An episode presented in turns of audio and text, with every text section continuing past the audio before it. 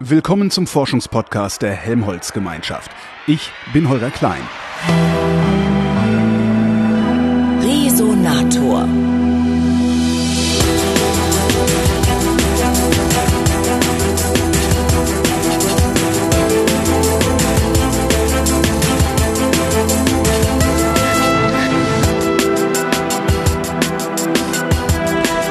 Bin nach Leipzig gefahren, ans Umweltforschungszentrum. Von dort gibt es gerade eine Studie in der Nature. In dieser Studie geht es um den Wald und es stehen mindestens zwei Namen unter dieser Studie.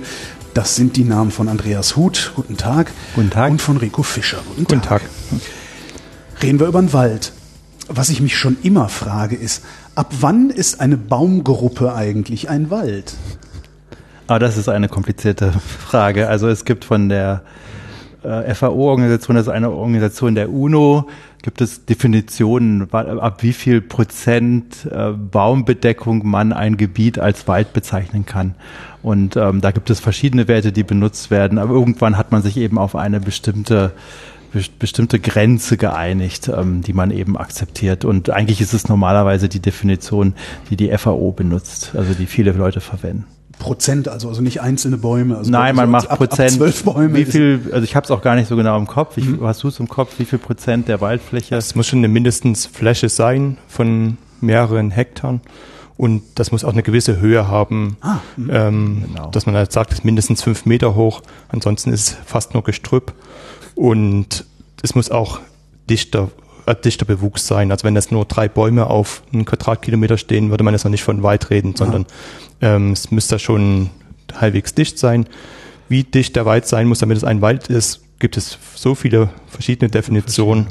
Da ist es jetzt schwer, etwas zu sagen. Ähm, aber wir arbeiten eben oft über diese Höhendefinition, dass wir sagen, wenn wir dichte Vegetation haben, die mindestens fünf Meter hoch ist, dann sprechen wir von Wald.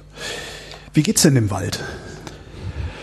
Dem Fangen Wald mit dem Deutschen an. mit dem Deutschen, Ja. genau. Äh, wir hatten ja zwei sehr warme Sommer ähm, und Vor allem trockene Sommer. Ne? sehr trockene Sommer, aber auch die Wärme ist für den Wald ein Problem und ähm, dadurch ähm, stellen wir fest, äh, dass eben äh, größere Mengen an Flächen im Wald geschädigte Bäume aufweisen.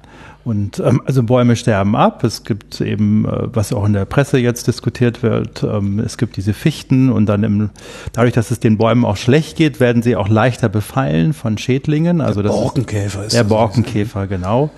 Ähm, es gibt eigentlich immer ein- einige Borkenkäfer im Wald, aber wenn eben dann andere Stressfaktoren hinzukommen, dann können plötzlich diese Borkenkäfer Überhand gewinnen. Und das ähm, ist jetzt eben mit den Fichten passiert. Ähm, es gab auch äh, Windsturmereignisse, die auch ähm, äh, Flächen eben reduziert haben. Und es gab auch ein paar Feuerereignisse, wobei jetzt flächenmäßig diese Feuerereignisse nicht so äh, den großen Anteil haben. Also insgesamt geht man davon aus, dass es ungefähr eine Fläche von 250.000 Hektar ähm, in den letzten zwei Jahren praktisch äh, abgestorben ist und ähm, das ist schon ein, äh, eine Größenordnung im Prozentbereich und ähm, normalerweise gehen also solche die, geht so eine Fläche nur verloren durch die natürliche Mortalität und jetzt kommt das sozusagen noch drüber noch hinzu.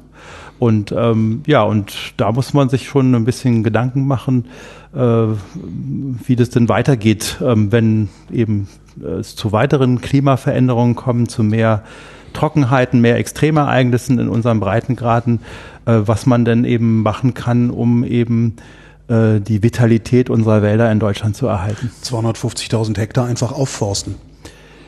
Ähm, auf, das Dumme ist an Wald, dass er leider ähm, sehr, sehr langsam wächst. also stimmt.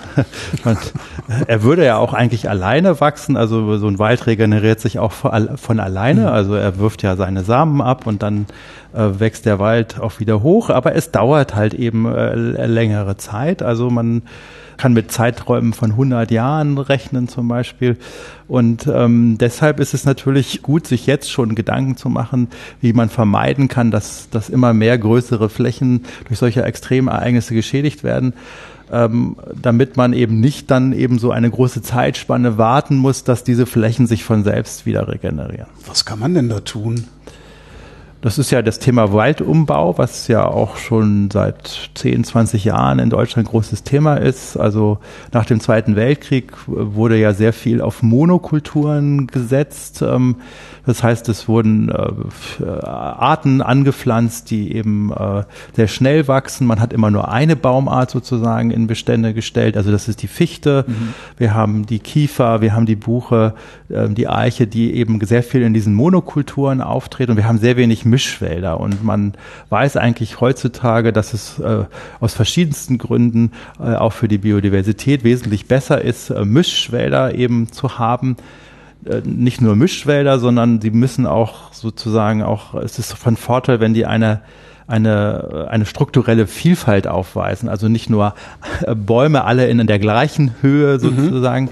sondern ähm, es ist gut, wenn es kleine Bäume gibt, mittelgroße Bäume, große Bäume, also, also eine strukturelle Heterogenität. Und man weiß, dass eben solche Mischwälder dann eben auch stabiler sind gegenüber von Störungen. Und solche, solche Sachen untersuchen wir auch mit unseren Waldsimulationsmodellen, die wir hier am Department entwickeln.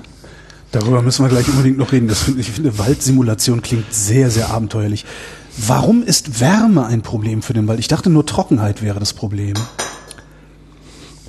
Also die Trockenheit ist natürlich ein riesiges Problem, ja. ähm, weil das der Baum benötigt für seine Photosynthese auch mit Wasser.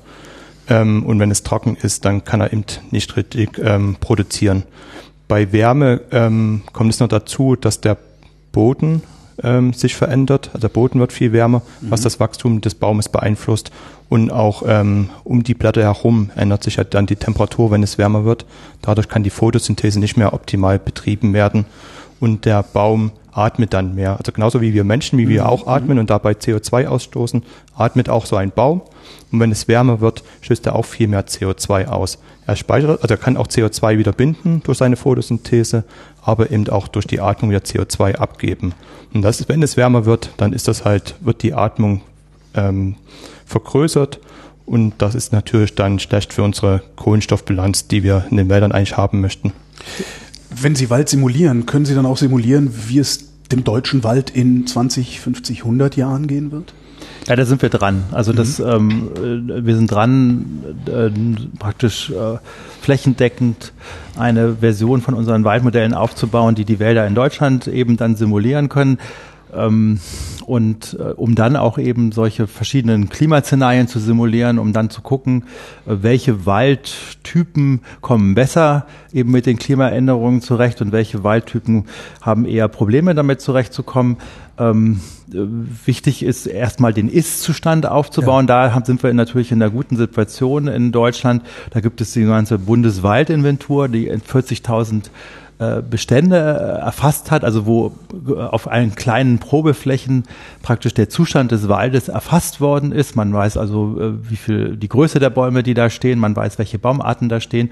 Und diese Daten der Bundeswaldinventur von diesen 40.000 Plots, die haben wir schon übertragen in unsere Computersimulation und können diese Informationen jetzt andocken an unser Waldmodell und können jetzt praktisch in die Zukunft äh, unter bestimmten Klima Annahmen, die wir treffen, dann äh, Prognosen abgeben oder Szenarienuntersuchungen äh, machen, äh, wie diese Wälder sich weiterentwickeln würden.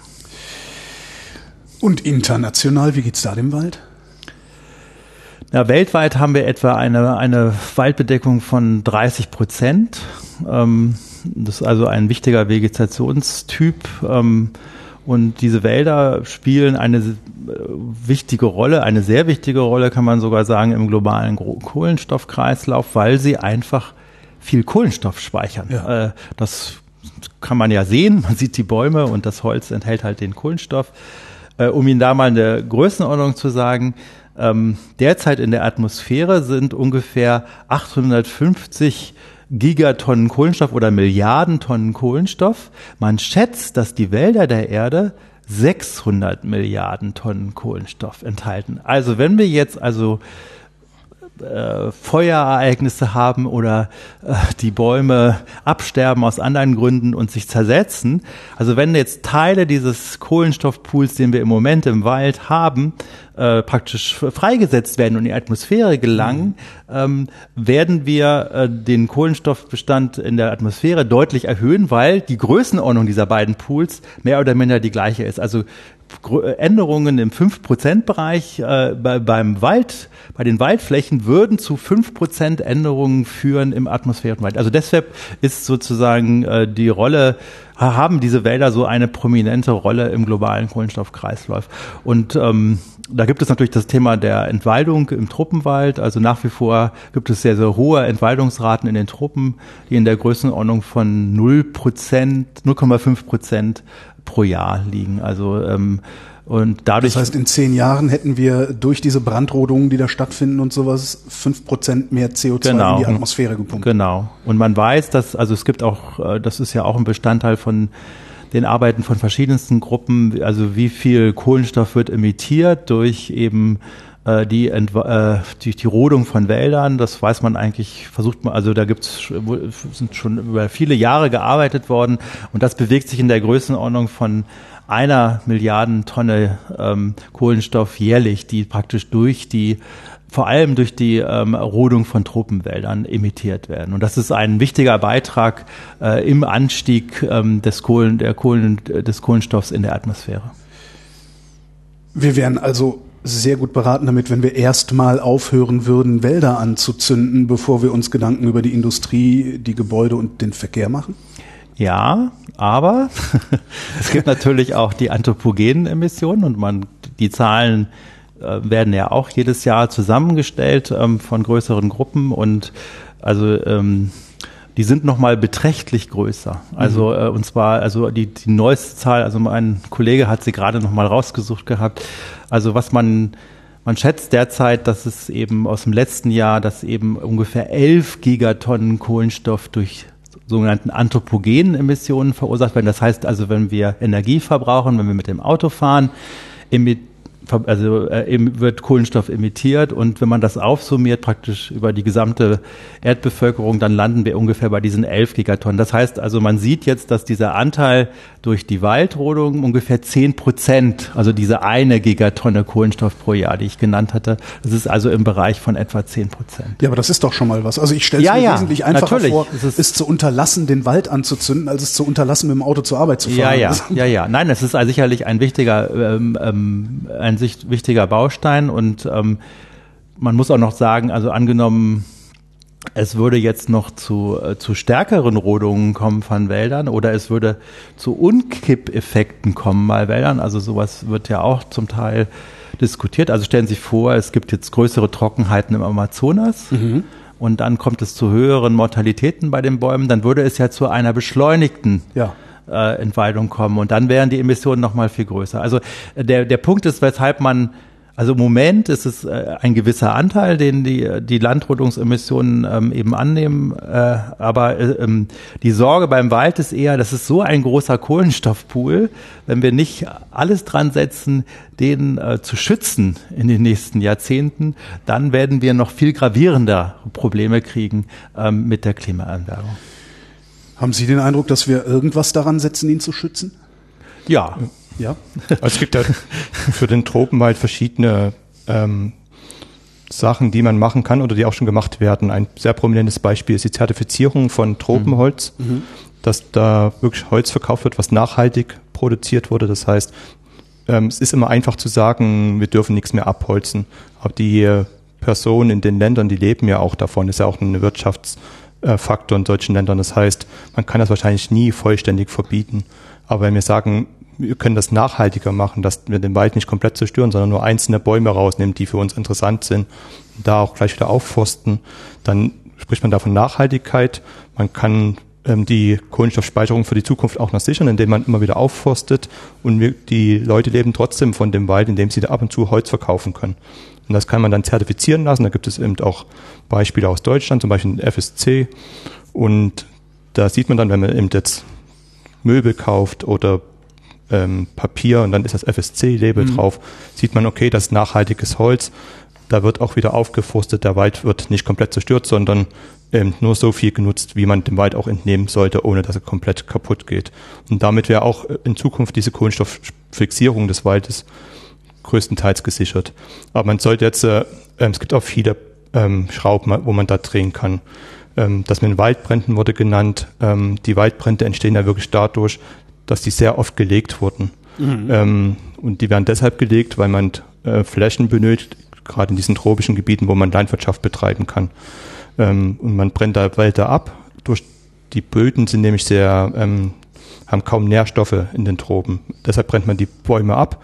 Dadurch kommen etwas Nährstoffe auf den Boden. Man kann deshalb dann Landwirtschaft betreiben und für ein paar Jahre, weil eben nicht sehr viele Nährstoffe da sind. Und wenn die Nährstoffe dann alles sind, geht man zur nächsten Fläche, ähm, brennt die wieder ab, macht wieder Landwirtschaft und so weiter. Und da wäre es natürlich auch wünschenswert, wenn man das nachhaltiger betreibt, nicht immer wieder Flächen abbrennt, sondern ähm, da versucht, die, Land die Landflächen, die man bisher schon hat, ähm, länger zu nutzen, nachhaltiger zu nutzen, vielleicht auch effizienter ähm, durch neue Techniken, die es gibt, das effizienter zu nutzen, um nicht immer wieder neue Flächen zu roten bzw. abzubrennen. Denn die meisten Brände, auch was wir jetzt dieses Jahr in Amazonas gesehen haben, sind leider nun mal gelegte Feuer. Das sind sehr, sehr selten Feuer, die von alleine entstehen, zum Beispiel durch Blitzschlag, sondern wirklich von Menschenhand gelegt aus landwirtschaftlichen Gründen. Man muss aber eben wirklich auch den Punkt diskutieren, warum machen die Leute das? Das ist auch eine Einnahmequelle. Die müssen ja auch von irgendwas leben. Und deshalb gibt es auch ähm, jetzt die Überlegung, Ausgleichszahlungen zu liefern, mhm. dass man sagt, ähm, wir versuchen die Emissionen zu reduzieren und ihr bekommt dafür Geld, indem ihr das eben nicht abbrennt oder indem ihr den Wald nicht abholzt und dafür gibt es Ausgleichszahlungen. Die Frage ist natürlich, ähm, wie bestimmt man diese Reduktion der Emissionen? Man muss wissen, ähm, wir denken immer, wissen alles über den Wald, aber gerade im Amazonaswald wissen wir noch gar nicht so viel. Mhm. Wir wissen grob seine Ausdehnung von Satellitendaten, wir wissen, wo ungefähr Wald ist, wo kein Wald ist, aber wir können gar nicht genau sagen, wie viel Kohlenstoff im Amazonas gebunden ist. Viele Gebiete des Amazonas wurden ja noch nie von Menschen besucht.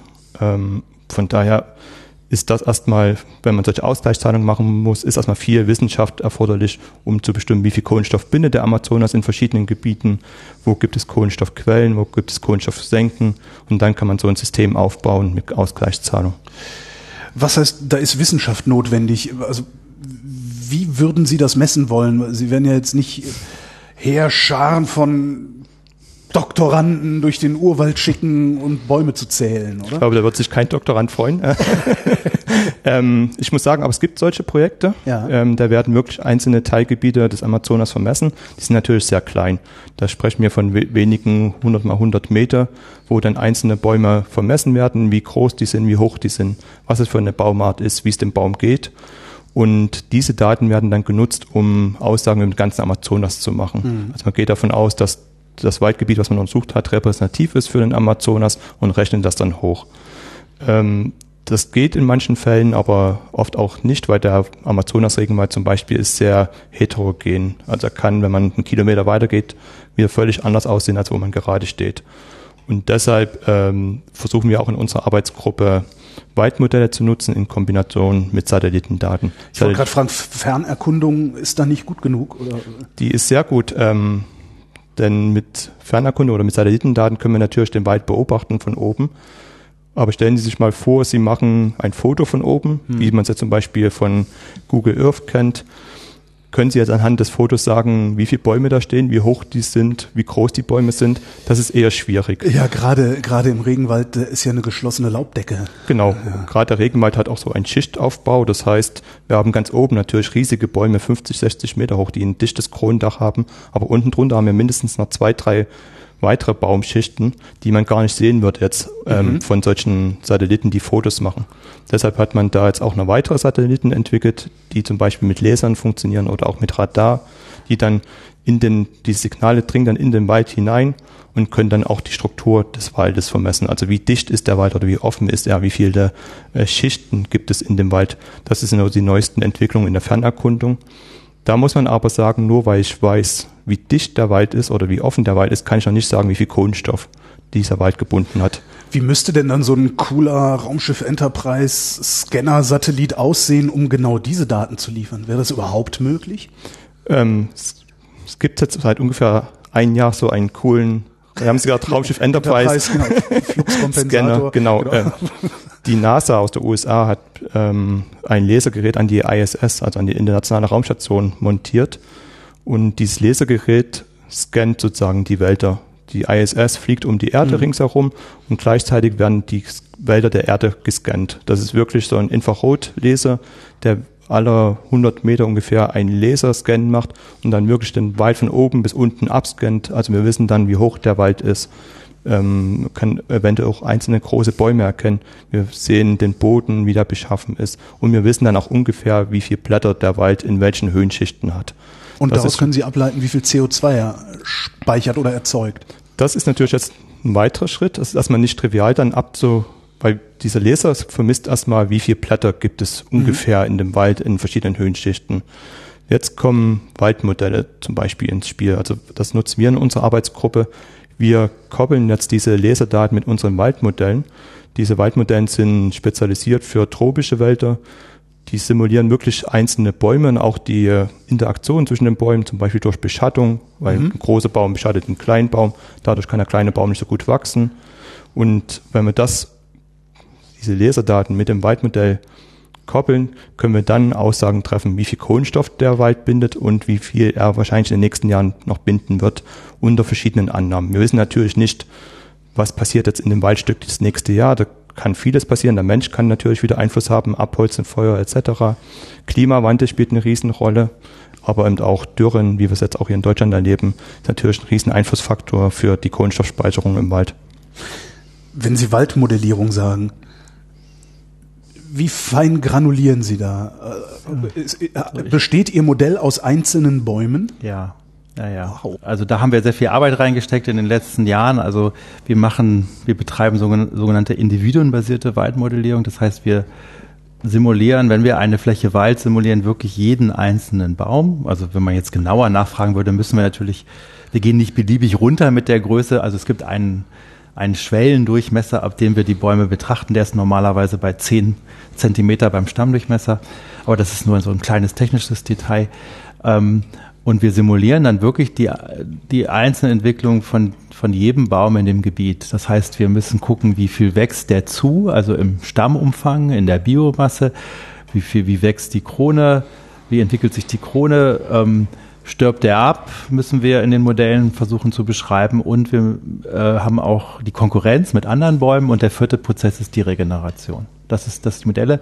Und das kann man mittlerweile eben mit modernen Methoden der Computertechnik so weit treiben. Und da sind wir auch ganz glücklich, dass wir das hier in unserer Gruppe realisieren konnten, dass man eben äh, auch äh, solche Computer, solche individuenbasierte Waldmodelle praktisch auf ganze Kontinente anwenden kann. Also wir simulieren mittlerweile mit unserem Waldmodell ForMind jeden Baum im Amazonas äh, und verschneiden das eben dann mit Satellitendaten, um dann Aussagen zu machen zu können, wie viel Biomasse steht in welcher Region des Amazonas, was ist die Produktivität und, äh, und dann in den nächsten Jahren wollen wir Aussagen dazu machen, äh, wenn unter verschiedenen Klimaszenarien, wie sich der Wald eben dann weiterentwickeln wird. Und das Gleiche werden wir auch für Deutschland machen, also mit den ähnlichen Techniken. Also im Prinzip ist auch geplant, äh, im Computermodell jeden Baum in Deutschland nachwachsen zu lassen, um dann Aussagen zu machen zu können oder äh, Experimente im Computer machen zu können, welche Wälder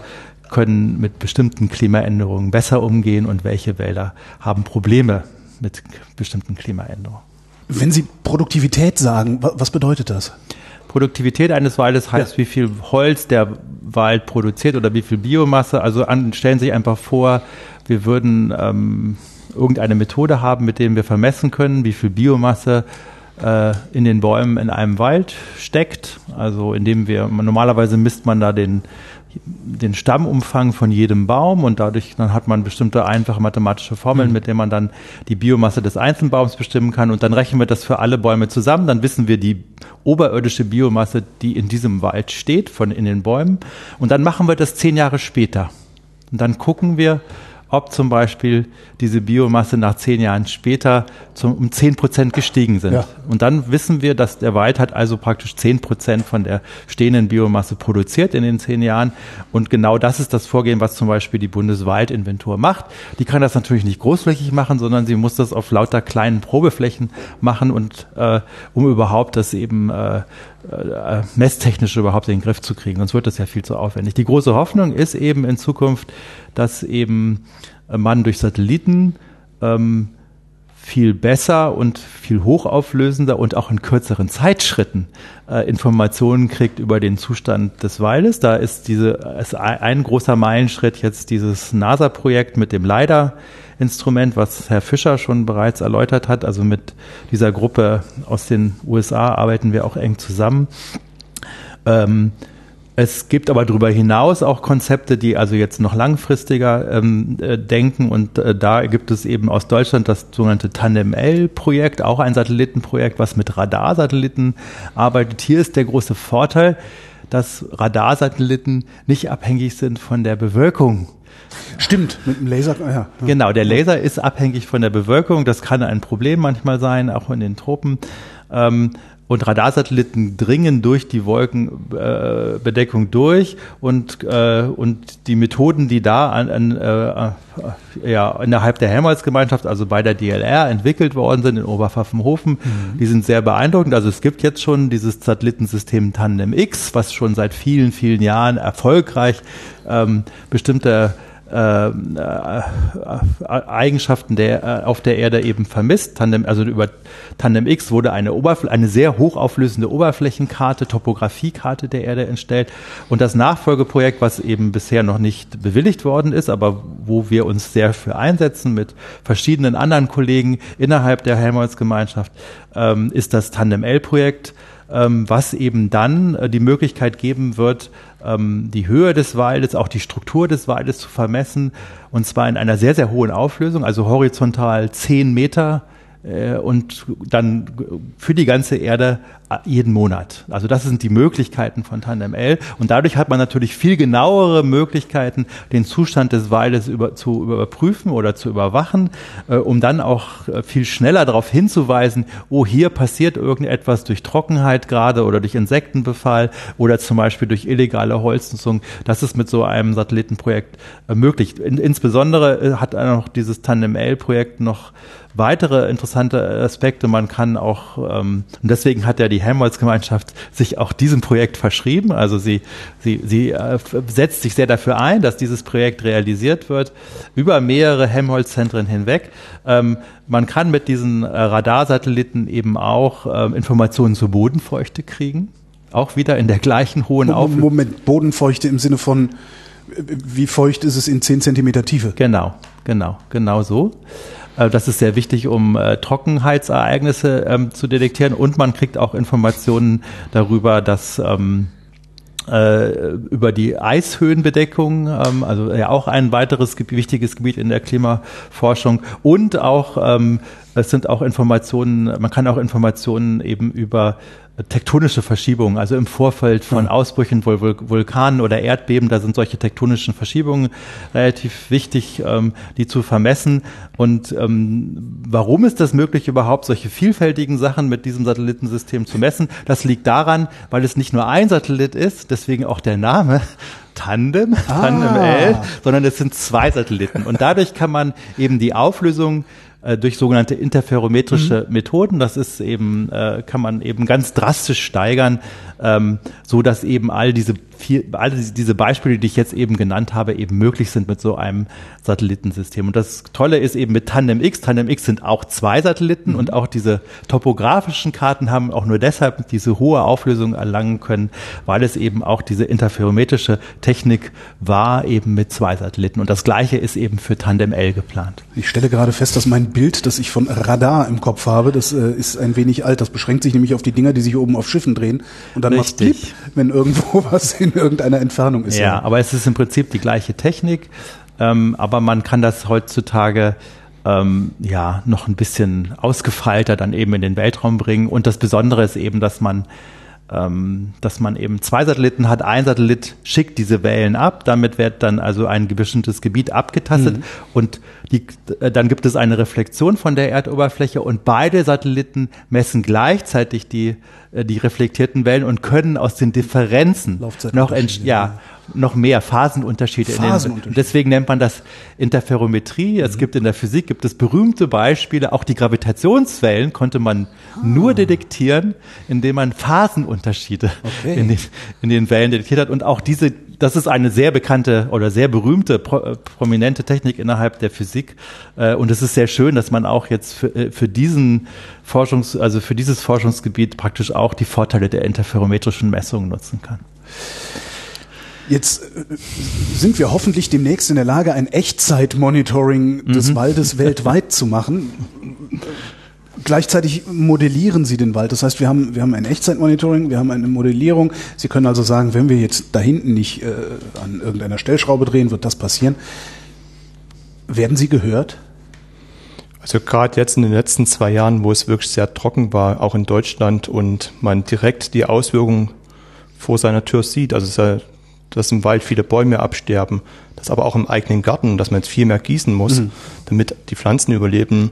Ich glaube, dadurch sind die Leute jetzt schon bewusster geworden, dass der Klimawandel da ist und dass die Rolle der Wälder auch entscheidend ist. Also wir haben jetzt in den letzten Jahren sehr viele Anfragen bekommen und deshalb ist auch das, was wir hier machen, für mir zumindest sehr relevant, weil wir versuchen jetzt viele Fragen zu lösen. Ähm, wir wollen eben auch das Modell nutzen, um einfach vorauszusagen, was passiert in Zukunft unter, unter verschiedenen Annahmen des, der Klimaänderung. Mhm. Also wenn man sich das letzte Jahr anschaut, das war erst sehr trocken und dann dieses Jahr wieder eine Trockenheit. Ähm, was hat das für Auswirkungen in Zukunft? Man muss halt bedenken, es ist ja ein Ziel unserer Gesellschaft, dass wir die Temperaturänderung auf ungefähr zwei Grad beschränken wollen. Wenn man sich aber das letzte Jahr anschaut, was es sehr trocken war und sehr heiß, war das ungefähr 1,5 Grad. Das heißt, selbst wenn wir sagen, das Ziel, was auch schwierig wird, das zwei Grad zu erreichen, sind die Jahre, die wir jetzt in den letzten zwei Jahren hatten, fast noch normale Jahre. Und wie sich das auf, auswirkt auf unsere Wälder, das wollen wir eben untersuchen mit unseren Modellen. Und da haben wir zurzeit sehr viel Gehör, denn die Modelle haben den Vorteil, dass wir Szenarien rechnen können. Ja. Ähm, wir können sagen, was passiert, wenn wir jetzt eine zwei Grad Temperaturerhöhung haben wie entwickeln sich die Wälder, was passiert, wenn wir jetzt alle zwei Jahre eine Dürre haben, wie wir jetzt dieses Jahr haben oder jedes Jahr. Das können wir natürlich jetzt versuchen, mit dem Modell vorauszusagen. Und das gleiche nicht bloß für Deutschland, sondern eben auch für den Amazonas und hoffentlich bald auch global, dass wir dann untersuchen können unter verschiedenen Klimaszenarien, aber auch mit den Waldbränden oder auch Einfluss des Menschen, ähm, Abholzung zum Beispiel, wie ändert sich der Welt. Und dann können wir auch versuchen, entgegenzusteuern. Also wir können dann auch schauen, was wäre denn eine nachhaltige Nutzung? Also wie könnte man denn den Wald dann nutzen, ähm, so dass es unter verschiedenen Klimaannahmen immer noch nachhaltig ist und die Funktion des Waldes bestehen bleibt. Denn wir alle freuen uns doch, wenn wir raus in den Wald gehen können. Ähm, es ist sehr erholsam, es ist eine kühle Temperatur. Ähm, man fühlt sich gleich viel besser. Gut gegen das heißt, also, genau. Ja, also, ja, also man, also das ist, glaube ich, das ist schon bei den Leuten angekommen, dass wir unseren Wald schützen müssen. Und wir versuchen dann zu unterstützen, zu helfen, wie können wir den Wald schützen, indem wir auch klar machen, was die Rolle des Waldes ist. Wenn Sie Nutzungsszenarien konzipieren können, heißt das, dass Sie in der Lage sind, mit Ihrem Modell zu sagen, rodet da mal lieber alle Birken und lasst da hinten die Buchen stehen? Oder wie muss ich mir das vorstellen? Ja, also ähm, genau. Also wir können es gibt verschiedene Arten, wie wir unsere Modelle äh, nutzen und da versuchen. Also auf der einen Seite Temperatur erhöhen und gucken, was kommt hinten raus. Das ist so, das so genau. in meiner naiven. Genau. Es gibt verschiedene Arten, wie wir sie nutzen können und da versuchen wir auch sehr innovativ zu sein. Also das eine ist, dass man erstmal versucht, die Wälder so wie sie gerade sind in einer Region nachzubauen im Computer und dann guckt unter verschiedenen Klimaszenarien, wie sie sich weiterentwickeln würden. Da kann man halt unterschiedliche Temperaturerhöhungen annehmen. Man, da gibt es auch so typische Standardszenarien, die man eben, die der IPCC konzipiert hat. Ähm, was man kann aber eben auch, und das habe ich vorhin auch schon mal versucht, so ein bisschen anzudeuten, man kann auch ähm, das innovativ nutzen. Also wir können auch praktisch äh, im Computer Wälder hinstellen, die es im Moment an der Stelle gar nicht gibt, sondern ganz anders sind von der Artenzusammensetzung, von der Struktur und können praktisch dann mit dem Computermodell testen, wie reagieren sie, wie reagieren sie auf die zukünftige Entwicklung des Klimas. Also das nennen wir auch den Forest Factory Approach. Also wir produzieren im Computer eben äh, alle möglichen denkbaren Bestände. Im Prinzip haben wir sogar die Vision, dass wir alle denkbaren ähm, äh, Bestände, also für eine Region eben im Computer ähm, produzieren. Das, also wir machen das zum Beispiel jetzt für Deutschland schon, dass wir eine Million unterschiedliche Bestände konstruieren äh, im Computer und dann testen wir, wie produktiv diese Bestände sind unter bestimmten Klimabedingungen.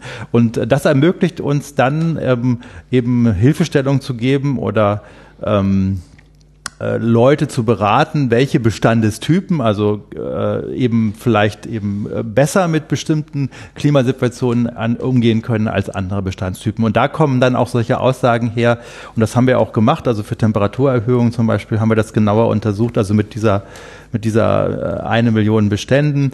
Ähm, dass eben äh, zum Beispiel Mischbestände, die auch altersheterogene Strukturen, also die größ also die heterogen sind in der größten Struktur, dass die doch leichter mit Temperaturerhöhungen in einem bestimmten Bereich zurechtkommen als andere Bestände.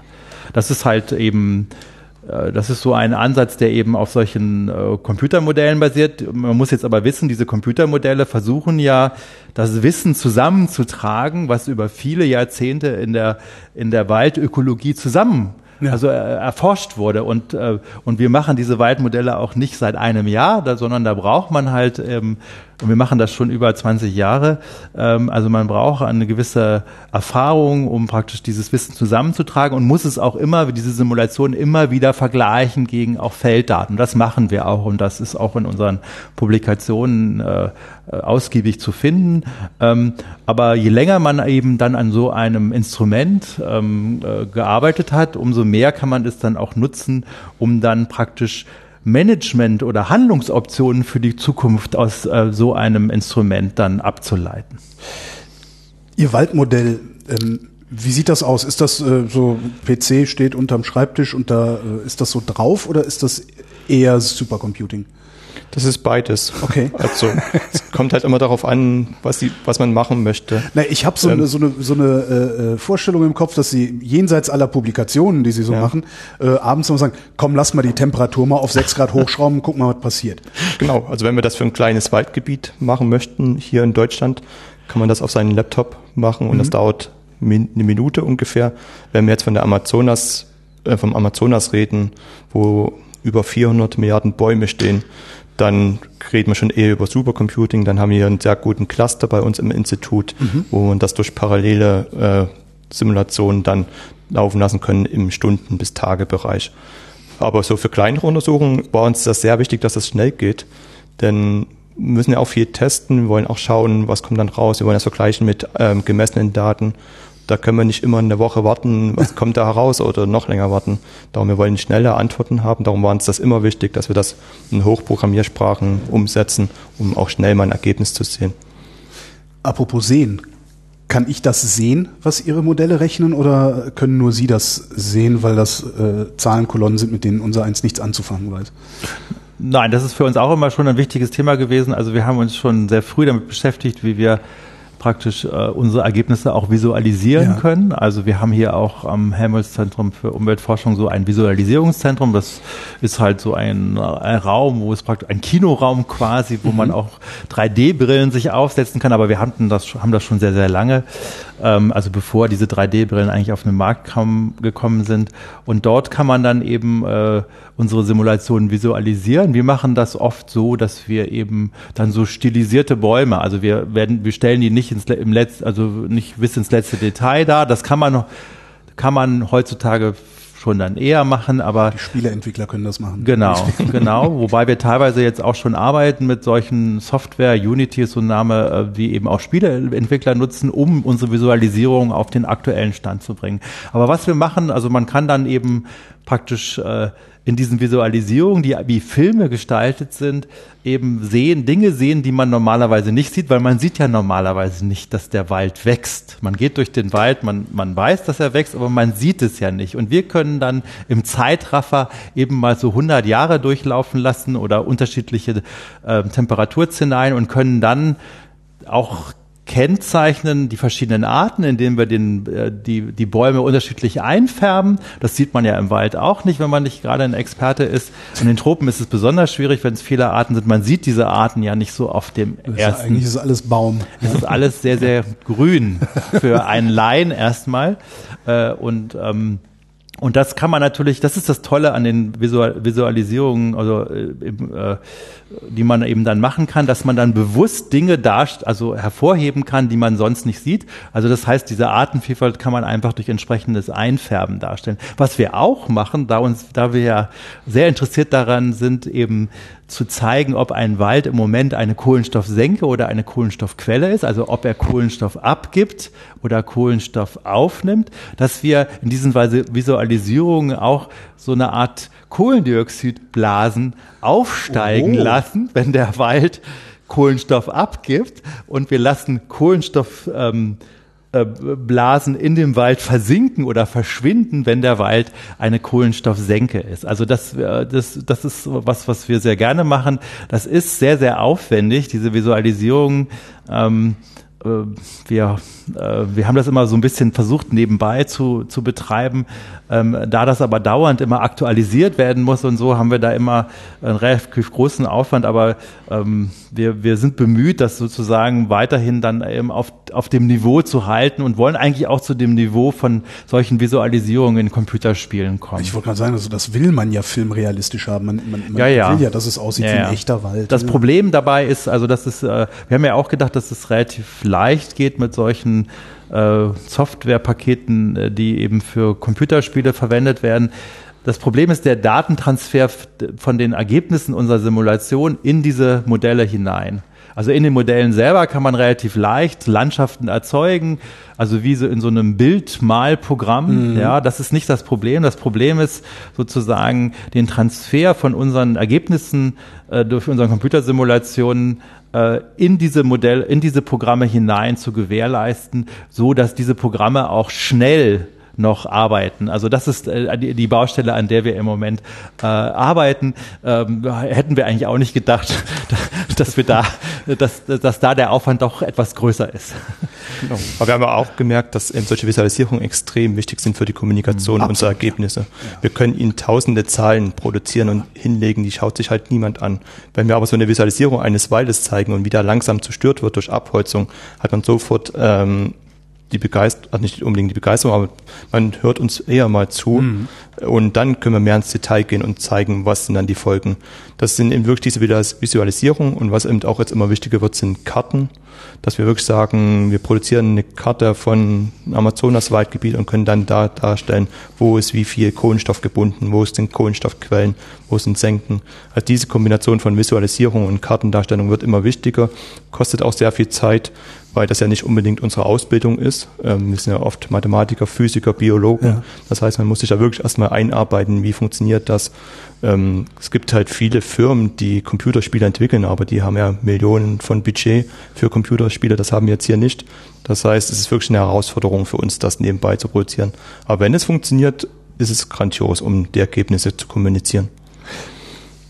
Der Wald nicht als Senke, sondern als Kohlenstoffquelle oder CO2-Quelle? Warum als Quelle, wenn er abbrennt? Oder? Es gibt verschiedene Gründe, warum da eine Kohlenstoffquelle sein kann. Also ähm, Abbrennen ist natürlich offensichtlich, da geht das ganze Kohlenstoff, was gebunden wird, direkt in die Atmosphäre. Aber auch ein ausgewachsener Wald äh, befindet sich irgendwann mal im Gleichgewicht. Das heißt, ein sehr alter Wald ähm, kann irgendwann nur noch so viel Kohlenstoff binden, wie er gleichzeitig auch wieder veratmet. Mhm. Und dadurch wäre er kohlenstoffneutral. Also die Kohlenstoffbilanz wäre dann null. Also das, was er aufnimmt, ist gleich dem, was er abgibt. Mir fällt gerade auf, wenn Sie beide Kohlenstoff sagen, meinen Sie eigentlich CO2, genau. oder? Das, ja, wir meinen immer CO2. Immer C okay. Aber wir reden lieber von Kohlenstoff. Ja, ja. genau, weil im Baum ist Kohlenstoff gebunden. Ja, ah, verstehe. Und ja. dann durch die Veratmung wird aus diesem Kohlenstoff plus Sauerstoff wird dann wieder CO2. Ja klar, und weil Sie auf den Baum gucken. Und wir schauen auf den Baum, genau. Und, all, und, alle Zahlen, die wir jetzt, die ich jetzt über die Atmosphäre genannt habe, sind praktisch die CO2-Zahlen umgerechnet in Kohlenstoff. Okay. Genau, also man kann eins zu eins umrechnen, ja, also ungefähr Faktor 4 von Kohlenstoff ja, ja. zu CO2. Mhm. Ähm, genau. Wo war ich jetzt stehen geblieben? Äh, alte Wälder. Genau, alte, alte Wälder. Wälder. Ähm, alte, alte Wälder sind kohlenstoffneutral, das heißt, die können ungefähr so viel Kohlenstoff binden, wie sie wieder abgeben. Jetzt kommt aber zum Beispiel der Klimawandel hinzu, also es wird wärmer.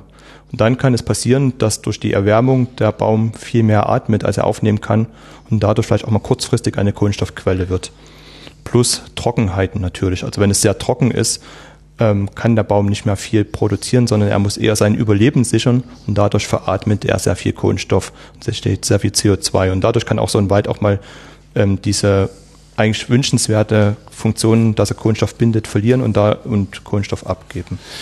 Jetzt gibt's ja so die Ideen, äh, Aufforstung, ne? also CO2-Extraktion aus der Atmosphäre, indem wir überall Bäume pflanzen. Ein Kollege vom Geomar äh, modelliert ja solche Sachen. Der sagte dann, naja, wir müssten eigentlich bis zum Ende des Jahrhunderts die Fläche Europas komplett aufforsten.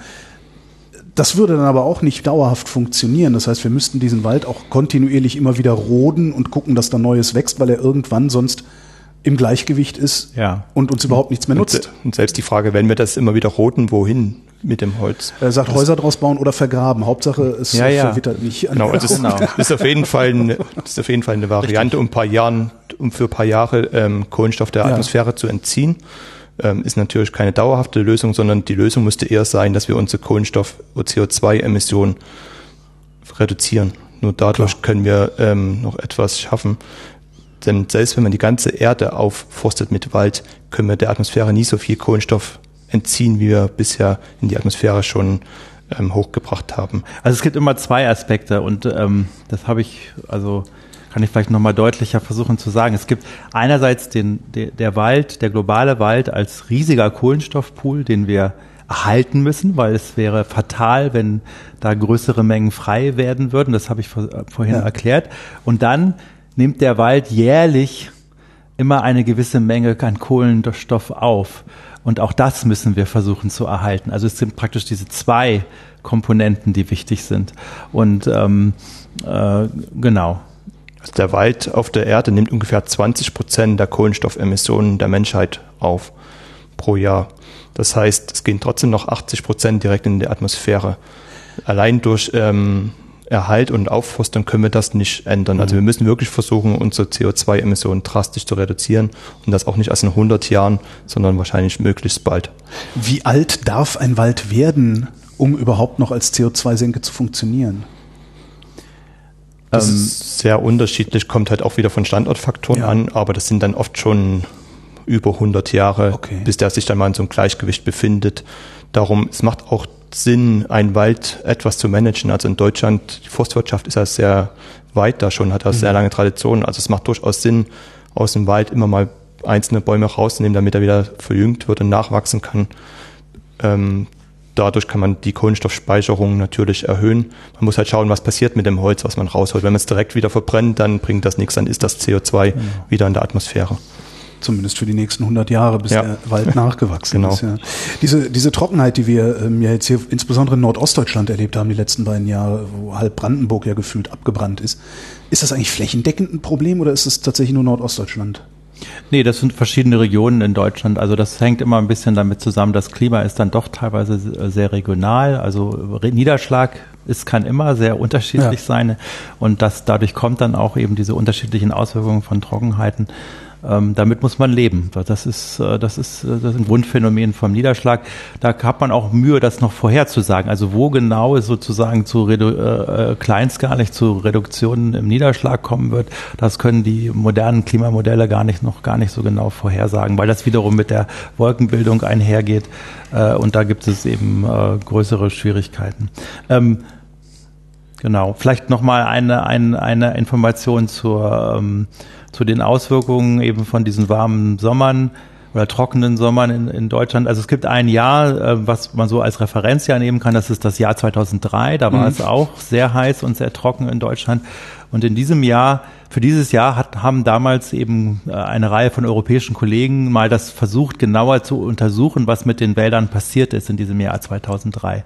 Und man hat festgestellt, dass die Produktivität, die Bruttoproduktivität der Vegetation in Europa in diesem Jahr um 30 Prozent, um ein Drittel ähm, zurückgegangen ist im Vergleich zu einem normalen Jahr. Und man hat festgestellt, äh, mit den Methoden, die man eben damals zur Verfügung hatte, das ist natürlich im Detail nicht ganz einfach, Heute könnte man es wahrscheinlich schon ein bisschen besser machen unter Verwendung von den Satellitendaten, äh, von denen wir gesprochen haben. Man hat festgestellt, dass in diesem Jahr 2003 die Vegetation in Europa, äh, die normalerweise eine Kohlenstoffsenke ist, also Kohlenstoff wird gebunden dadurch, dass die Vegetation wächst, und zwar in der Größenordnung von ähm, 0,3 Milliarden Tonnen Kohlenstoff, dass das in diesem Jahr die Vegetation zu einer Kohlenstoffquelle wurde. Sie hat also Kohlenstoff abgegeben. Warum gibt sie Kohlenstoff plötzlich ab? Weil Bäume einfach absterben. Die Bäume sterben ab werden zersetzt, zerfallen und beim Zerset bei diesem Zersetzungsprozess wird dieser Kohlenstoff eben abgegeben und die Größenordnung haben sie, also wurde auch bestimmt. Also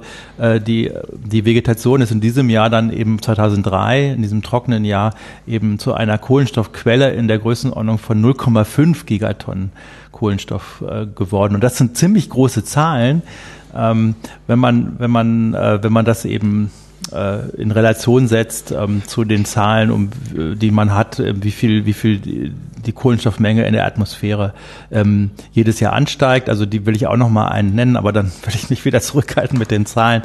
Ähm, also die jährliche Menge, also diese berühmten 415 ppm über diese mhm. äh, Konzentration des Kohlendioxids in der Atmosphäre, das kann man auch umrechnen wiederum, wie viel Kohlenstoff in der Atmosphäre ist. Absolut hatte ich schon gesagt, das ist ungefähr 850 Milliarden Tonnen, 850 Gigatonnen und jährlich kommen vier Tonnen, Gigatonnen hinzu.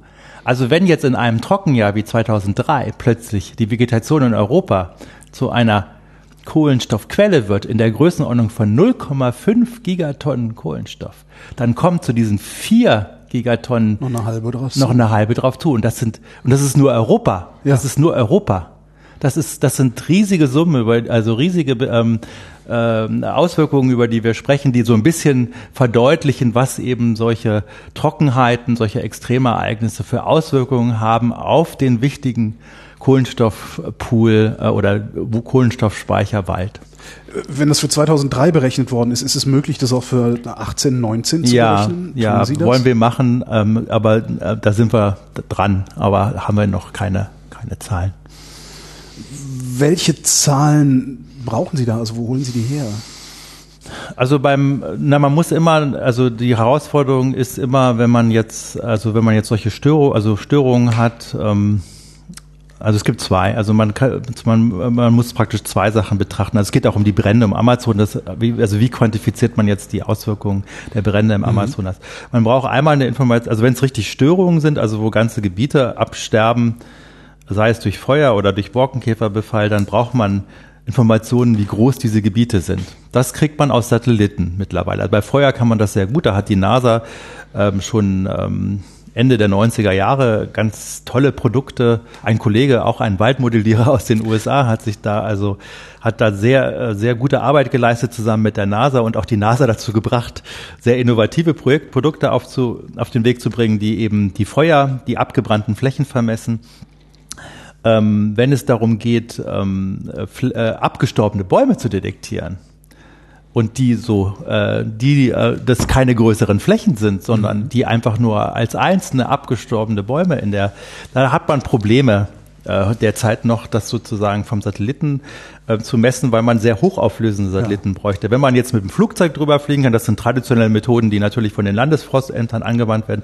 Also mit einer Befliegung kann man das relativ, Luftbildbefliegung kann man das relativ gut sehen. Aber vom Satelliten aus geht das eben schwieriger. Vom Satelliten aus kann man eigentlich eher nur größere Flächen erkennen und die auch nur dann, wenn sie wirklich, wenn der weiter weg ist. Also mhm. das ist sozusagen das, was der Satellit mit ähm, kann. Ähm, durch diese Methoden, die wir jetzt eben entwickeln, dass wir, dass wir mit, mit Satelliten auch in Zukunft ähm, mehr über die Waldhöhe, über die Waldstruktur erfahren. Da erhoffen wir uns auch, ähm, dass da, daraus, also auch wieder verbunden mit dem TANML-Projekt, mit dem JEDI-Projekt, dass man dann doch auch klein, kleinskalige Störungen, also einzelne abgestorbene Bäume, viel besser erkennen kann. Also dass man auch gestörte Zustände im Wald viel leichter detektieren kann und die auch dann quantifizieren kann. Das ist natürlich wichtig. Also man, wir, wir brauchen, wir müssen die Möglichkeit haben, ähm, auch gestörte Flächen gut zu erkennen, äh, möglichst mit Satellitenbeobachtungen. Und wenn man das hat, dann kann man sozusagen wiederum über solche Waldsimulationsmodelle dann ähm, gucken, ähm, was das für Auswirkungen hat für die Produktivität des Waldes zum Beispiel oder für die Kohlenstoffbilanz des Waldes. In Ihren Modellen äh, ist da auch Fauna drin? Wir für uns ist das sehr interessant, die Kohlenstoffbilanzen auf der Erde und da spielt jetzt ähm, die Fauna keine größere Rolle. Mhm. Wir haben es indirekt natürlich mit abgebildet, weil also Fraß zum Beispiel, als das Tiere Bäume anfressen, kann dazu führen, dass Bäume vielleicht eher absterben.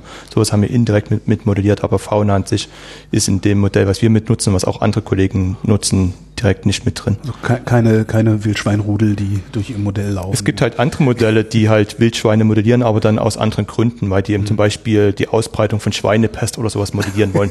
Dann macht es ja, wieder Sinn, klar. Wildschweine drin zu haben und dann weniger Bäume, aber für uns ähm, sind die Auswirkungen der Fauna auf die Flora ähm, nicht so wichtig wie andere Faktoren, wie zum Beispiel der Mensch.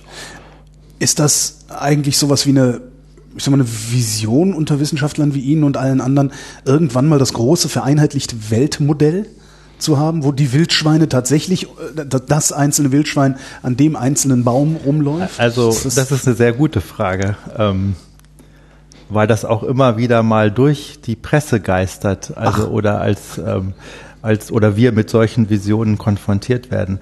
Äh, unsere Vision tatsächlich ist es zu schaffen, erstmal ein Waldmodell aufzubauen, was jeden Baum auf der Erde simuliert. Also wie den Amazonas, da haben wir demonstriert, dass wir es können. Wir würden es gerne für die gesamten Tropen und dann eigentlich für alle Kontinente können. Das geht im Moment noch ein bisschen das ist über der Leistungsfähigkeit der Computercluster, die wir derzeit zur Verfügung haben. Mhm. Aber wie wir das mit dem Amazonas-Projekt demonstriert haben, ist es im Bereich des Möglichen jetzt. Und ähm, äh, der Punkt ist, ähm,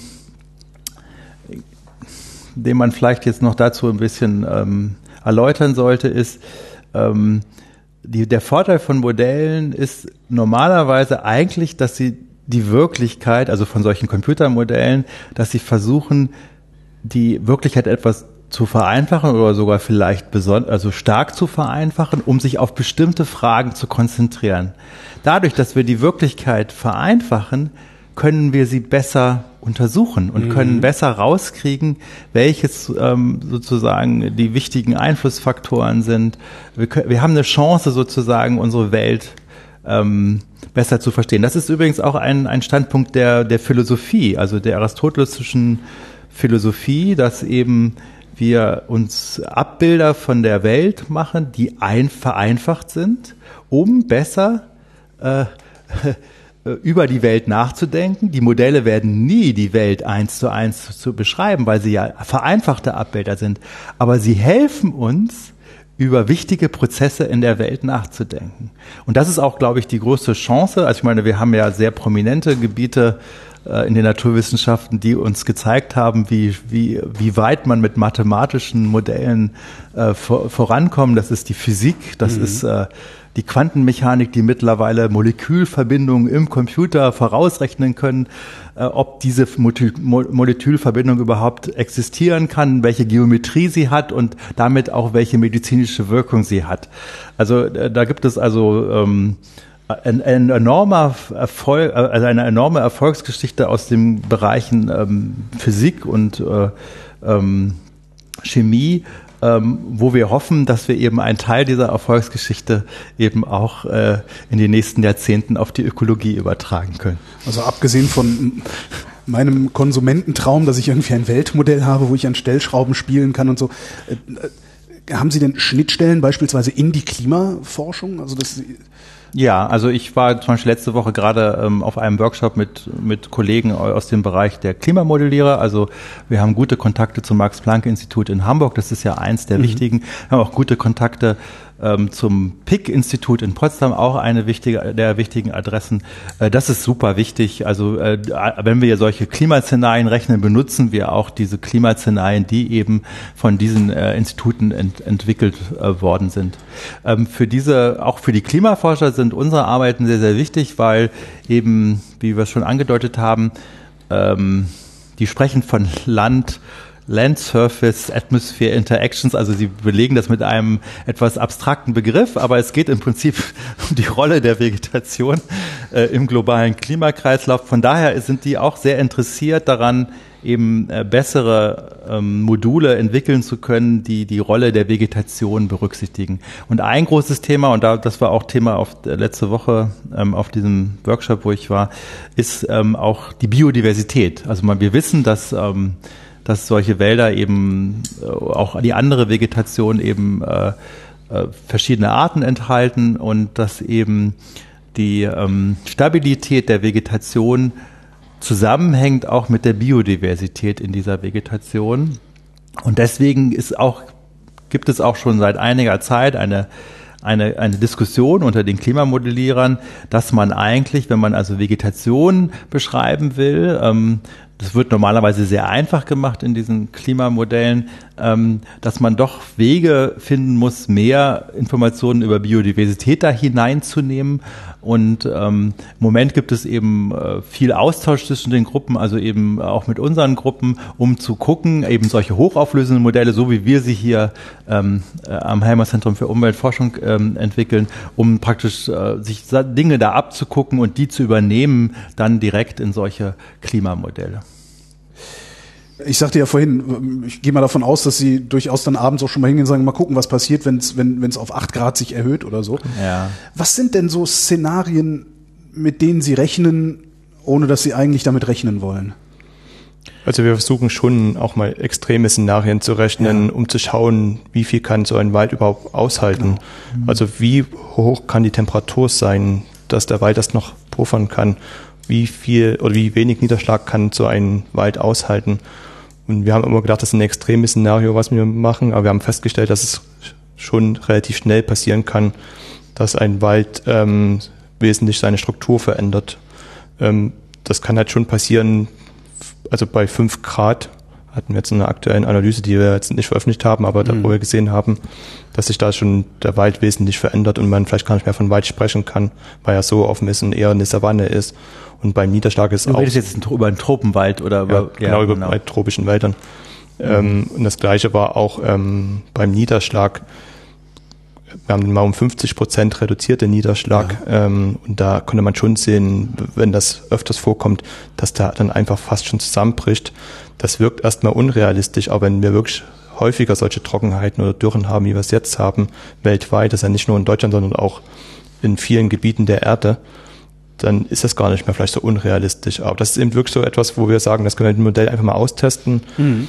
Ähm, und wir testen natürlich auch aus, was passiert, wenn wir Klimawandel und Abholzung plus Feuer haben und wie schnell können wir das System kaputt machen sozusagen. Und das geht aus meiner Sicht schon relativ schnell. Also es ist gar nicht, wir sind gar nicht so weit weg von der Realität leider. Gibt es in all diesen Szenarien eigentlich auch Gewinner? Ja, ja, es gibt, kann auch positive Effekte geben. Also stellen Sie vor, Sie sind in Regionen, die eigentlich immer relativ kalt sind, also wie Skandinavien. Mhm. Ähm, und wenn es da ein bisschen wärmer wird, dann kann es sein, dass natürlich der Wald erstmal ein bisschen besser wächst, weil er sozusagen dann in einem Bereich kommt, wo normalerweise man also nur bis im, im Moment mitteleuropäische Wälder sind. Es kann auch sein, dass sich die Vegetationsperiode ändert, also dass die Bäume über einen längeren Bereich. Deswegen ist es ja auch so, also ist es etwas komplizierter. Es gibt positive und negative Effekte, ja. je nachdem, wo man nun ist. Und man muss dann, man braucht eigentlich eine Quantifizierung. Und was machen denn diese Computermodelle, Vegetationsmodelle? Sie versuchen das zu quantifizieren, basierend auf dem Wissen, was wir eben aus vielen, vielen Studien haben. Ähm, äh, deswegen muss man es eigentlich im Einzelfall sozusagen genau immer abschätzen, was die, was die Effekte sind. Was denken Sie, wann haben Sie das Weltwaldmodell? Wie lange werden Sie noch brauchen, bis Sie jeden einzelnen Baum auf der Erde modelliert haben? Also, äh, wenn es nach uns gehen würde, würden wir das, könnten wir das in fünf, Jahr, äh, in fünf Jahren haben. Ähm, das hängt natürlich immer äh, dann auch, äh, dass wir entsprechendes Personal haben, die eben dann das dann auch. Äh, also die Grundlagen sind eigentlich da. Also wir haben das jetzt so für den Amazonas gezeigt, ja. dass wir es generell können. Ja. Ähm, das hat uns ungefähr so zwei Jahre ge gekostet, das alles aufzusetzen, die Daten zu beschaffen, das alles zu prozessieren. Also wir sind gar nicht mehr so weit weg von dieser Weltversion. Man muss aber eben auch sagen, dass man halt natürlich auch regionale sehr große Unterschiede hat und man kann es in Tropenwald nicht vergleichen mit einem Wald in Deutschland. Das heißt, da können ganz andere Prozesse dahinter stecken, die das Waldwachstum verändern. Alleine schon die Artenzahl ist ja extrem unterschiedlich in Deutschland. Wenn man durch den Wald geht, hat man so fünf bis zehn Baumarten, die immer wiederkehren. In Tropenwald hat man einfach 50.000 Baumarten. Und das muss man erstmal ähm, alles abbilden mit dem Modell. Entschuldigung, 50.000 Baumarten, also genau. Birke, Fichte, Eiche? Ja. Genau. Das sind wirklich extrem viele und das macht es auch so schwierig, gerade im Tropenwald Untersuchungen zu machen, weil die Baumarten sind in Amazonas noch ganz anders als zum Beispiel im Kongo-Becken. Mhm. Das heißt, man muss wirklich sehr viel Aufwand betreiben, um solche Modelle aufzusetzen. Das kann man nicht von heute auf morgen. Man will ja auch halbwegs gesicherte Aussagen treffen. Wir wollen ja jetzt nicht plus minus 100 Prozent irgendwelche Aussagen treffen, sondern die sollen ja schon mit einer gewissen Unsicherheit passen. Aber dann dürften doch so äh, subtropische Wälder wesentlich einfacher für Sie sein. Das ist doch dann, wenn Sie jetzt schon mal einen Regenwald gemacht haben, dürfte das doch ein Spaziergang werden. Ja, die Baumarten in Amazonas sind halt leider anders als die in Afrika und Südostasien. Oh. Das macht doch nochmal viel Aufwand. Also Spaziergang wird es wahrscheinlich nicht. Wir haben natürlich viel Erfahrung, wie man es machen ja. kann. Davon ja. kann man profitieren. Einfach ist nie irgendwas in der Wissenschaft. Ähm, aber das eben, darum haben wir eben den Plan in den nächsten Jahren, das aufzusetzen. Erstmal dass wir jetzt äh, Afrika, Südostasien uns anschauen, dann aber auch noch ähm, irgendwann Europa, ähm, Amerika und so weiter. Was natürlich auch noch hinzukommt, ist, das Management ist überall unterschiedlich. Also ein Wald wird anders genutzt in Deutschland als im Kongo-Becken zum mhm. Beispiel. Das muss man auch alles versuchen mit dem Modell abzubilden. Das ist nicht trivial, weil es darüber auch nicht unbedingt Informationen gibt. Die es gibt jetzt keine Datenbank, wo drin steht, wie wird jeder Wald gemanagt, wann werden Bäume rausgenommen, wann wird neu gepflanzt, ja. sondern das muss man versuchen, sich irgendwo herzuleiten. Ob das aus Fernerkundungen möglich ist, müssen wir noch sehen, das ist jetzt noch nicht klar. Aber das sind halt so verschiedene Baustellen, die es noch zu lösen gibt, bis wir dann irgendwann mal so ein weltweit Modell haben. Also die Idee ist sozusagen, also warum, das mag ja vielleicht jetzt so ein bisschen als eine große Vision klingen und ich möchte das vielleicht nochmal ein bisschen erläutern. Es ist ja nicht so, dass, also unsere Idee dahinter, und das haben wir auch mit vielen Kollegen, wir treffen uns jährlich mit den europäischen Waldmodellierern, um uns sozusagen über Perspektiven unserer Forschung zu unterhalten. Und die Vision ist also bei diesem Weltwaldmodell im Prinzip auch, ähm, dass wir versuchen, dieses zu bauen aus dem Wissen heraus, was wir in den letzten 50 Jahren erworben haben in der Forstökologie, aber auch in der Waldmodellierung. Es gibt eine Tradition, eine 50-jährige Tradition, solche Waldmodelle zu bauen. Mhm. Nicht auf diesem großen Skala, aber lokal. Und äh, die Vision dahinter ist auch praktisch dieses Wissen, also auch diese Parametrisierung über diese einzelnen Baumarten praktisch in so ein Weltweitmodell einfließen zu lassen. Also wir wollen jetzt will ich nicht zu große Formulierungen wählen, aber wir wollen, ähm, es gibt ja immer so einen Spruch, der bei Google immer mit draufsteht, ähm, nein, aber wir wollen sozusagen profitieren von dieser 50-jährigen Erfahrung im Bereich der Vegetationsmodellierung und das sozusagen äh, ein, ein, ein Modell bauen, sozusagen, was was diese Informationen nutzt. Die sind ja. ja. die sind ja damals mühevoll erstellt worden. Sie sind auch äh, recherchierbar dadurch, dass es Publikationen gibt. Und die eine der Visionen ist praktisch viele von diesen lokalen Waldmodellen zu, äh, zu, nutzen mit ihren Parametrisierungen und diese Parametrisierung sozusagen zu transferieren mhm. in, in, die, in die Welt der neuen Waldmodelle. Das ist die Vision. Also um dieses Wissen, was, was eben über viele Jahrzehnte erworben worden ist, nicht verfallen zu lassen, sondern verfügbar zu machen, eben unter dieser neuen Plattform. Das ist so ein bisschen äh, die Vision, die wir da entwickelt haben. Wenn man über den Wald redet, ist ja eigentlich... Äh im Grunde, oder wenn man mit Wissenschaftlern über den Wald redet, bekommt man eigentlich die ganze Zeit eine schlechte Nachricht überbracht. Gibt es eigentlich auch gute Nachrichten aus dem Wald? Oder über den Wald? Sie dürfen auch Nein sagen. als der Wald an sich hat ja viele tolle Funktionen für uns als Menschheit. Mhm. Darum, die sind ja schon alle sehr gut. Und es ist, glaube ich, sehr wichtig, die Bedeutung für uns alle klar zu machen. Ähm, das heißt ja nicht, dass der Wald an sich jetzt irgendwie schlecht ist. Also nee, aber das, dass es ihm schlecht geht. Also ich habe noch nie gehört, ich habe noch nie gehört, nee, ist ein Wald super, dem geht's gut. Es, ist auch sehr, es gibt bestimmt auch Waldgebiete, denen es gut geht, aber es geht mhm. jetzt auch nicht allen Waldgebieten schlecht. Ähm, okay. Auch in Deutschland gab es ja äh, Gebiete, wo halbwegs genügend Niederschlag vorhanden ist. Ähm, wir haben jetzt halt gerade das den unglücklichen Umstand, dass wir zwei Jahre in Folge eine Trockenheit haben, die eigentlich nie so richtig aufgehört hat und das eben den Wald stark zu schaffen macht. Also ich glaube, so ein Wald kann mal ein Jahr Trockenheit ganz gut abfedern, aber wenn es dann zwei Jahre sind, wird es halt schwierig, plus dass er dann eben anfälliger wird für Bogenkäfer. Ähm, es gibt aber trotzdem auch Waldgebiete, denen es gut geht. Ähm, das würde ich jetzt nicht sagen, dass es allen schlecht geht, aber es ist auch ähm, wir müssen jetzt erforschen, welchen Wald geht es gut, welchen geht es nicht gut, warum geht es im Wald vielleicht besser. Liegt es daran, dass da andere Baumarten gepflanzt wurden? Das ist natürlich auch ein Grund, ähm, dass im Fichten jetzt vielleicht anfälliger sind jetzt bei Trockenheit und Bogenkäfer. Das hat man jetzt, glaube ich, gelernt. Ähm, es gibt aber auch nicht alle Wälder in Deutschland sind Fichten. Es gibt auch ähm, Mischwälder, die den die ja sowas auch viel besser mal abkönnen, wenn es mal trocken ist. Darum geht es nicht allen Wäldern schlecht, aber ähm, einen sehr großen Teil in Deutschland. Und es wird eben auch offensichtlich jetzt, man sieht, wenn man jetzt in Harz fährt, zum Beispiel sehr große Waldgebiete, wo extrem viele Bäume abgestorben sind. Und ja, jetzt müssen wir eben versuchen zu reagieren. Wieso haben Sie eigentlich mit dem Amazonas angefangen?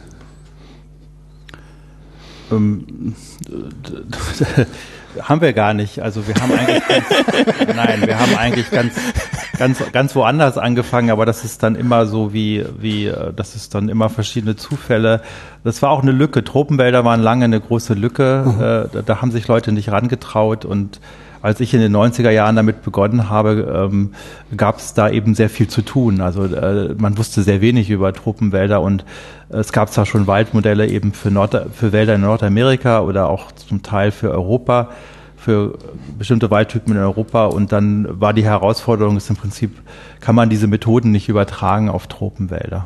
Ähm, genau, also das ist der Grund, ähm, äh, jetzt, ich würde sogar so, so, sagen, jetzt unter den Bedingungen des Klimawandels und der Extremereignisse äh, hat sich die Lage aber eigentlich ein bisschen verändert. Also da ist eigentlich, ist es mindestens genauso interessant zu gucken, äh, in temperaten Gebieten, also wie äh, Europa oder, oder Nordamerika, wie wirken sich eben diese, diese, diese, diese Trockenheiten, wie wirken sich eben Temperaturerhöhungen auf diese Wälder aus. Auch das weiß man eben, hat man nicht richtig verstanden. Äh, von daher also ähm, äh, ist das mindestens genauso wichtig. Der Amazonas ist das größte zusammenhängende Waldgebiet auf der Erde, was wir haben. Und man weiß aber relativ wenig darüber. Also in Deutschland zum Beispiel haben wir diese genannte Bundeswaldinventur, mhm. die eigentlich sehr gut ist. Die misst aller vier Kilometer den Zustand des Waldes ungefähr alle zehn Jahre.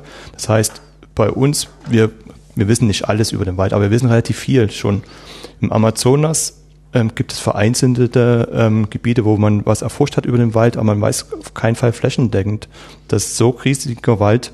Darum war es für uns schon wichtig, den zu untersuchen, weil da die größte Unsicherheit bisher besteht. Mhm. Es gibt Abschätzungen von Amazonas, wie viel Kohlenstoff gebunden ist. Das geht aber von bis, also von 60 Milliarden Tonnen bis 120 Milliarden Tonnen. Also sind, das, ist das ist halt schon ein Unterschied. ähm, das macht, also das wollen, wir, wollen wir schon genau wissen, wie viel da drin ist. Wir werden es jetzt nicht auf Kilogramm genau sagen können, aber die Größenordnung wollen wir schon genauer ähm, abschätzen können. Und deshalb war es für uns schon wichtig, diesen Wald näher zu untersuchen, plus seine ganze Relevanz, den er hat ähm, für den globalen Klimakreislauf und auch Kohlenstoffkreislauf, Wasserkreislauf und so weiter. Er ist ja sehr entscheidend für die Wolkenbildung auf der Erde, für die Sauerstoffbildung und so weiter. Genau, aber also um vielleicht noch zu ergänzen, also es gibt ja jetzt auch auf Helmholtz-Ebene jetzt ein, eine Initiative ähm, zum, äh, zum Klimawandel, also wo im Prinzip sich verschiedene Gruppen äh, auf, auf der Ebene von Helmholtz zusammentun und ihre Kompetenz im Bereich Auswirkungen von Klimawandel eben zusammentragen und auch im Rahmen dieses Projekts, da war auch letzte Woche, äh, nee, diese Woche war da auch sozusagen äh, äh, ein Kick-Off-Meeting zu und, ähm, und im Rahmen dieses Projekts werden wir ähm, äh, werden wir eben die Entwicklung der Wälder in Deutschland simulieren. Also werden wir, wie ich es vorhin schon mal angedeutet habe, werden wir eben unser äh, unsere Techniken, äh, die Entwicklung von Wäldern zu, zu beschreiben und auch zu verbinden äh, mit Satellitendaten, das werden wir praktisch auch für Deutschland durchführen, weil auch für Deutschland es unklar ist, ähm, wie, welche, welche Auswirkungen die Klimaänderungen in Zukunft eben auf die Entwicklung der Wälder haben. Und da brauchen wir eben verlässliche ähm, Untersuchungen zu, um zu, und da komme ich wieder zu, zu, der, der, zu dem von vorhin zurück, um praktisch zu sehen, welche Waldtypen äh, und das sowohl von der Artenzusammensetzung als auch von der Struktur können eben gut mit diesem Klimawandel zurechtkommen und welche Waldtypen eben nicht. Und das ist eben, äh, also die, das ist der große Vorteil, glaube ich, jetzt äh, für den Wald. Es gibt eben eine lange Tradition der Forschung über Wald. Es gibt sehr gute Felddaten über Wald, gerade äh, in, in, in Mitteleuropa gibt es sehr viele Inventurflächen. Ähm, und, äh, und das kann man jetzt verbinden mit dieser 50-jährigen Tradition in der Waldmodellierung mit Computern. Ähm, und daraus kann man wirklich äh, neben Messungen, die man natürlich nach wie vor weitermachen sollen, aber denken Sie daran, der Wald wächst sehr, sehr langsam. Also es ist eine Riesenchance, dass wir jetzt die Möglichkeit haben, unsere Inventurdaten, unsere Satellitenmessung zu verbinden mit den Waldmodellen, um dann besser äh, zu untersuchen zu können, äh, wie eben die Auswirkungen, die potenziellen Auswirkungen auf unsere Wälder sein werden, um dann auch entsprechende Vorschläge zu machen, äh, wie man entsprechend eingreifen müsste. Nochmal eine Frage, die man eigentlich in der Wissenschaft nicht stellt. Wann ist das fertig? Das äh, in zwei Jahren. In zwei nein, nein, das ist äh, das, äh, das kann ich ganz ganz ruhigen Gewissens. Also da bin ich sehr sicher, dass das so sein wird. Ganz am Anfang in der Anmoderation habe ich die Studie erwähnt, die Sie veröffentlicht haben, deretwegen ich überhaupt hier hingefahren bin. Wie heißt die eigentlich? Oh, der Titel. Doch. Ich möchte nicht antworten. Doch, okay. ich weiß es. Ich weiß, ich weiß es, weil wir lange, weil wir lange diesen Titel diskutiert haben. Also Titel sind bei, wenn man hochkarätige Veröffentlichungen machen will. Hochkarätig äh, muss dazu sagen Nature. Ja, ja, ja, ja, ja. Ähm, der Titel heißt Global Pattern of Forest Fragmentation. Mhm. Das weiß ich deshalb noch so genau, weil wenn man versucht, publik wissenschaftliche Publikationen eben bei höherkarätigen Zeitschriften einzureichen, dann ist dieser Titel relativ wichtig. Okay. Und man, also wenn ich jetzt mal nur ein, eine Nebenbemerkung machen kann, man, man, also als wenn man ein bisschen Erfahrung hat, dann, dann schreibt man zuerst 20 verschiedene Titel auf und diskutiert im kleinen Team relativ lange darüber, welcher Titel es nun wirklich sein soll. Ich weiß nicht, wie das im journalistischen Bereich ist. Ja, aber muss halt catchy sein. Ne? Genau, genau. Es ist, es ist sehr, sehr wichtig auch für den, für den Review-Prozess praktisch den Titel zu finden, der einerseits äh, die, ähm, den, ähm, die Bedeutung der, der, der Studie relativ gut heraushebt und andererseits aber auch genau passt zu dem, was da nun gemacht worden sind. Also Reviewer sind sehr allergisch, wenn man im Titel ähm, zu viel verspricht. Mhm. Und da die richtige Balance zu finden, das ist eine hohe Kunst. Und ich denke, da ähm, ist es uns eigentlich ganz gut gelungen. In dieser Studie haben wir Satellitendaten, also es ist ein weiteres Beispiel, wie wir mit Satellitendaten arbeiten, haben wir Satellitendaten benutzt, um die globale Fragmentierung von Waldlandschaften zu untersuchen. Also was haben wir gemacht? Wir haben hochauflösende Satellitendaten genommen ähm, und haben praktisch geguckt mit einem Computerprogramm, äh, wie viel haben jeder einzelne äh, Teil Waldfläche vermessen. Also äh, eine fragmentierte, wir sprechen von einer fragmentierten Waldlandschaft, die besteht ja nicht aus einem riesigen zusammenhängenden Gebiet, sondern da gibt es lauter äh, Flecken. Flecken, genau. Nennen wir es mal Flecken. Wir nennen es Fragmentierung. Und jetzt kann man praktisch aus diesen Hoch mit Hilfe von hochauflösenden Satelliten praktisch die Flächen, also wie groß sind diese einzelnen Waldflächen oder Waldfragmente, das kann man bestimmen. Und man kann auch bestimmen, wie viel Rand hat jedes einzelne von diesen Fragment. Und das haben wir gemacht. Was meinen Sie mit Rand? Rand, also wie viel, wie viel Prozent sozusagen der Umfang, äh, der Umfang oder Ach wie viel Prozent okay. sozusagen ja. Äh, des Waldes liegt am Rand, also äh, mhm. des Waldes. Äh, und ähm, das haben wir gemacht. Ähm, da, ähm, das beschäftigt uns schon seit einigen Jahren. Da gibt es auch noch weitere Publikationen, die wir dazu gemacht haben. Und da stellt man nun fest, es gibt sehr, sehr viele, mittlerweile durch die Landnutzung gibt es sehr viele kleine Fragmente, Waldfragmente und es gibt wenige große. Also man sieht dann einmal schon die Landnutzungsgeschichte und äh, man stellt aber fest, wenn man das jetzt sich genauer anguckt, dass wenn man das jetzt sich anguckt für die Tropen zum Beispiel in Südamerika, dass ähm, man praktisch diese Größenverteilung der Fragmente, also wie viele Fragmente gibt es in welcher Größenklasse, dass man das durch eine sehr einfache Gesetzmäßigkeit beschreiben kann, sondern so ein das Potenzgesetz. Mhm. Und wir haben dann, und dieses Potenzgesetz, was wir da entdeckt haben für Südamerika, das haben wir auch, wir haben auch die Untersuchungen für Afrika gemacht und für Südostasien und da haben wir das gleiche Gesetz gefunden. Und wir konnten dann zeigen, und das ist diese Publikation, die Sie angesprochen haben, dass man diese Größenverteilung der Fragmentierung, die eben in den verschiedenen Kontinenten genau die gleichen Muster zeigt, äh, durch ein, eine, eine einfache Theorie der Fragmentierung erklären können. Und diese Theorie haben wir ähm, entwickelt, aber in Anlehnung einer, an eine bekannte Theorie aus der Physik. Mhm. Äh, das heißt, das ist die sogenannte Perkulationstheorie, die haben wir übertragen auf den Fall äh, der, der Waldfragmentierung. Und diese Theorie liefert uns jetzt dann auch eine, eine Art ähm, Grundlage, um dann äh, vor, äh, praktisch abzuschätzen, wie sich die Fragmentierung äh, der, der Waldlandschaften in Zukunft weiterentwickelt. Also wir können jetzt auch voraussagen mit dieser Theorie oder arbeiten daran, das noch genauer voraussagen zu können, äh, wie sich die Anzahl der Waldfragmente, auch die Anzahl der Randfläche, wie sich das in den nächsten Jahren ähm, weiterentwickeln wird. Das Spektakuläre auch an unseren Untersuchungen war, dass diese Gesetzmäßigkeiten in der Größenverteilung, die wir gefunden haben, also dieses Potenzgesetz, dass das normalerweise ein Hinweis ist, das weiß man aus, äh, aus Untersuchungen in der Physik, dass es sich um einen Phasenübergang unterhalten. Also dass da sozusagen es ein, zu einem Regimeshift, man spricht auch manchmal von einem Regimeshift kommt. Das heißt, dass plötzlich sich ähm, bestimmte Größen im System dramatisch verändern. Und in diesem Fall ist es so, äh, Details sind etwas komplizierter, aber in diesem Fall ist es so, dass wir nachweisen konnten, dass die Anzahl der Fragmente drastisch steigern wird, steigen wird in den nächsten Jahrzehnten. Und das konnten wir auch ähm, quantifizieren. Ähm, vielleicht noch einen Satz dazu. Ähm, ähm, warum erwähne ich jetzt diese Randfläche? Äh, diese Randfläche ist deshalb, und jetzt komme ich wieder zum globalen Kohlenstoffkreislauf, mhm. und das ist, wir sprechen von einem vergessenen Prozess im globalen Kohlenstoffkreislauf. Also in den Tropen ist es so, dass diese Randfläche von einem Waldgebiet, die ist ja am Rand und deshalb kann die Sonne leichter da reinscheinen.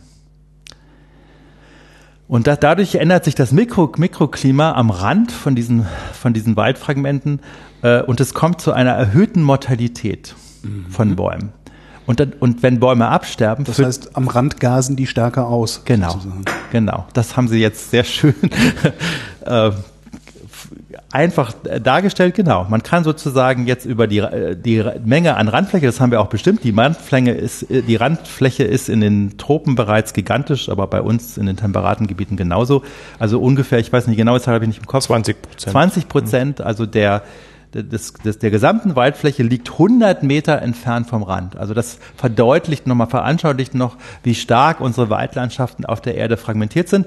Und in diesen 100 Metern ähm, kommt es zu erhöhten Mortalitäten, also zu zusätzlichen Kohlenstoffemissionen. Und die haben wir auch in mehreren, also da gibt es noch weitere Paper, ähm, äh, haben wir auch äh, quantifiziert und sind auch, diese Abschätzungen findet man auch jetzt in diesem, in diesen neuen IPCC-Berichten über Land Use, da sind, das ist äh, eben neu gewesen, dass man auch jetzt diese, man spricht auch von, ähm, äh, was, was für Emissionen, Kohlenstoffemissionen wird, werden verursacht dadurch, dass man Degeneration hat im Wald und das ist sehr, sehr schwierig zu bestimmen, weil das sind so versteckte Störungen. Mhm. Und ähm, das ist jetzt eben, also diese, diese Techniken, die wir da entwickelt haben, waren halt dann eben eine erste Möglichkeit, das eben nun mal im Detail zu quantifizieren und auch die, ähm, man kann auch dann die Summe aufschreiben und der, also der, der Beitrag von diesen zusätzlichen Emissionen äh, ist auch hochrelevant und ist eben bisher nicht in der globalen Kohlenstoffbilanz berücksichtigt. Was ich ja gerade immer noch faszinierend finde, ist, dass das nicht nur in einem Regenwald so ist, ja. sondern in allen. Äh, ja. Gibt es eine Begründung dafür, warum diese Fragmentierung quasi naturgesetzlich oder, wie, oder zumindest nach einer äh, einheitlichen Gesetzmäßigkeit verläuft? Ja, das ist eine sehr gute Frage. Also ähm, Danke. Das, das ist ähm, so ganz, ganz klar ist uns das auch nicht. Und das, diese Frage haben uns auch die Reviewer gestellt. Ähm, äh, es sieht so aus, oder, oder ich, ich versuche es mal so zu erklären. Ähm, es gibt, man weiß aus der Physik, dass wenn man, wenn man, wenn man ähm, man kann kleinskalig, kann, kann es alles sehr unterschiedlich sein, aber wenn man auf größere Flächen geht, bilden sich plötzlich äh, Gesetzmäßigkeiten ja. heraus. Und auch hier scheint es also so, wenn wir also uns praktisch äh, die, ähm, die Fragmentierung von Wäldern, also praktisch das ist ja das Abbild von der Landnutzung, die in den letzten 10, 50 Jahren da stattgefunden hat, dass wenn wir also diese Analysen praktisch für einen ganzen Kontinent machen, äh, dass dann sozusagen unabhängig von den allen möglichen Schwankungen, wie lokal die Landnutzung ausgesehen hat, sich doch äh, Grundmuster ähm, äh, der Struktur herausbilden. Und ähm, äh, ja, und das ist sozusagen ähm, da gibt es auch wieder Parallelen zur Physik, ähm, äh, wo man eben auch profitieren kann von Ergebnissen aus der Physik, die man dann eben auf die Ökologie übertragen kann. Und das ist ja auch eine, eine unserer Visionen hier im Department, dass wir eben Methoden aus der Physik oder äh, Ergebnisse aus der Physik ähm, benutzen können, äh, um eben dann äh, besser Prozesse in, in Öko Ökosystemen verstehen, zu verstehen. Ich wünsche viel Erfolg und danke fürs Gespräch. Andreas Huth und Rico Fischer. Vielen Dank. Ja, vielen Dank.